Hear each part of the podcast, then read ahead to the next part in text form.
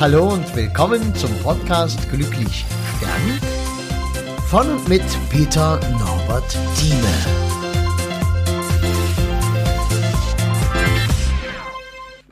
Ja, hallo, ich grüße dich und ich habe von Angehörigen gestern per Post ein kleines Büchlein bekommen, Ente, Tod und Tulpe von Wolf Erlbruch geschrieben aus dem Kunstmann Verlag. Ein kleines, äh, einfach illustriertes Heftchen. Und diese Geschichte kennst du vielleicht. Da gibt's auch einen Trickfilm darüber, kannst du bei YouTube wahrscheinlich finden. Guckst da einfach mal nach. Ente, Tod und Tulpe.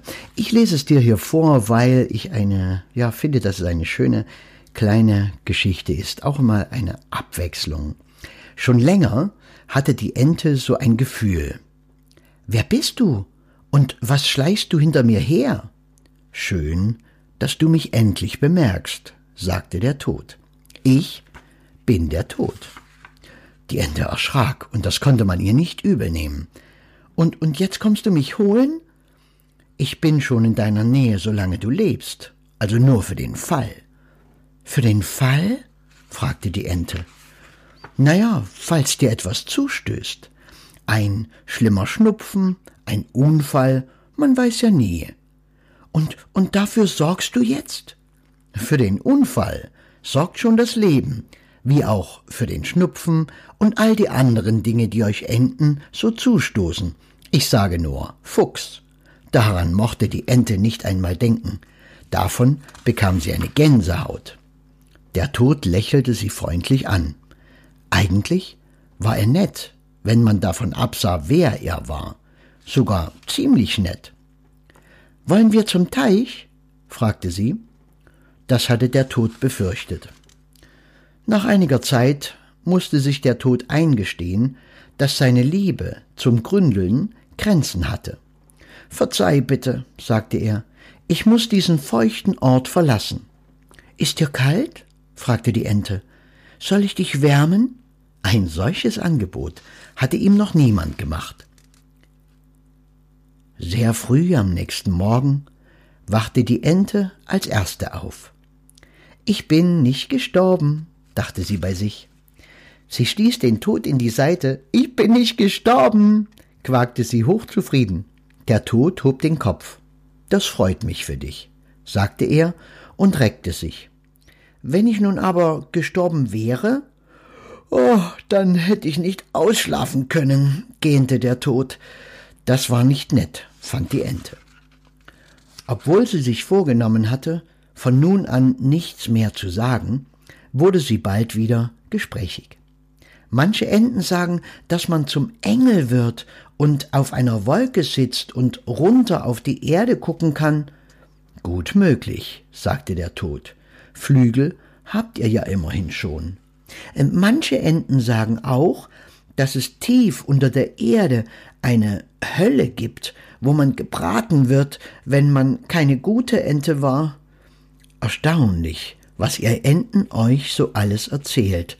Aber wer weiß. Du weißt es also auch nicht? schnatterte die Ente. Der Tod schaute sie nur an. Was machen wir heute? fragte er gut gelaunt. Heute gehen wir mal nicht zum Teich, sagte die Ente. Lass uns etwas wirklich Aufregendes machen. Ach, der Tod war erleichtert. Auf einen Baum klettern? fragte er spöttisch. Tief unten war der Teich zu sehen. Wie er so dalag, so still und so einsam. So ist es also, wenn ich tot bin, dachte sie. Der Teich allein, ganz ohne mich. Der Tod konnte manchmal Gedanken lesen.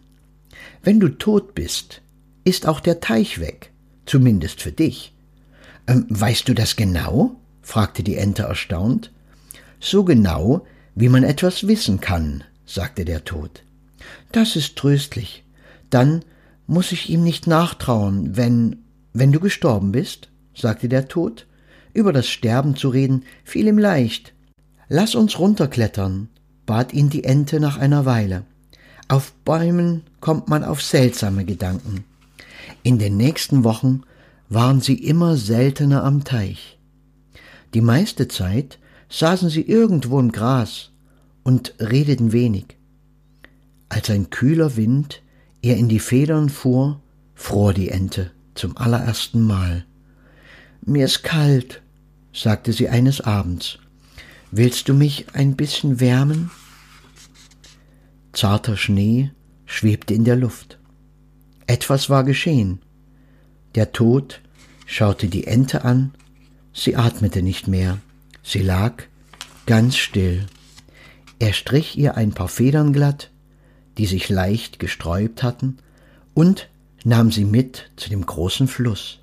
Dort legte er sie behutsam aufs Wasser und gab ihr einen vorsichtigen Schubs. Lange schaute er ihr nach. Als er sie aus den Augen verlor, war der Tod fast ein wenig betrübt. Aber so war das Leben. Okay, ja, das war schon die ganze Geschichte. Sehr interessant, wie gesagt, die Tod kommt überhaupt nicht vor. Ende Tod und Teufel würde man aber assoziieren, also sicherlich da ein kleiner Kunstgriff. Und wenn es dir auffällt, es ist am Ende des Lebens diese Übergangszeit, auch bei der Ente, da wo es so schön beschrieben ist, der Tod ist immer schon da, immer dein Begleiter, du hast von Anfang an gewusst, dass du sterben wirst, du kannst es verdrängen, du kannst aber auch damit leben und bereit sein, dass es jeden Moment passieren könnte. Und das Wichtigste dabei ist natürlich, das dann mit Loslassen zu tun, dass du dir immer wieder bewusst machst in deinem Leben, ähm, die Dinge und die Menschen nicht festzuhalten, sondern als Geschenk zu sehen, als vorübergehenden Besitz zu sehen, die Dinge, die du hast, und sie loszulassen. Denn wenn du es nicht kannst, nicht loslassen kannst, dann hast du einen schweren Tod oder der Tod hat es sehr schwer mit dir, weil du nicht mitgehen magst. Ja, die Übergangszeit am Anfang, ja, eine Ente gehört natürlich an den Teich und dann hörst du schon in der Geschichte immer weniger am Teich. Meistens dann so im Gras rumliegen, das Altsein, das Vorbereiten auf den Tod und ja, und die beiden werden irgendwie Freunde und ich habe dir es schon paar, paar Mal erzählt in, im Podcast und ich erzähle es auch in den Trauerreden und Menschen, die diese Informationen brauchen, dass ähm, diese Übergangszeit einfach eine wichtige Zeit ist, um den Tod als Freund zu sehen. Und wenn du das natürlich schon vorher in deinem Leben integrierst und lernst, dass der Tod ein Freund ist, dein ständiger Begleiter, aber nicht um dir was Böses zu tun, damit er dich mitnehmen kann, sondern um da zu sein, wenn das Ende deines Lebens gekommen ist, dann ist das, ändert das einiges in deinem Leben. Probier es einfach mal aus, vielleicht heute, vielleicht nachher gleich. Stell dir vor, was fällt dir am schwersten loszulassen in deinem Leben? Oder Wärst du jetzt bereit, könntest du jetzt einfach sterben und alles loslassen. Alles so, wie es steht und liegt. Du hast manche Dinge nicht fertig gemacht, du hast in manchen Dingen noch Streit und Dinge, die du gern schlichten wolltest. Du hast dir noch was gewünscht, das steht vielleicht etwas Großes, Besonderes bevor, was du gern noch erleben magst. Und es ist aber auf einmal Zeit. Und dann loszulassen. Und ich kann dir versprechen, es ändert sich dein Leben. Nicht dein Sterben, das, das ändert sich auch, aber das merkst du am Ende nur einmal. Es ändert sich auch dein Leben, es wird anders. Es wird wertvoller, es wird tiefer, es wird besser und es wird auch ein ganzes Stück leichter, glaub mir das. Ja. Okay, das soll es schon gewesen sein. Hab vielen, vielen Dank fürs Zuhören. Empfehle diesen Podcast bitte weiter, wenn du magst. Und wir hören uns demnächst. Danke, tschüssi.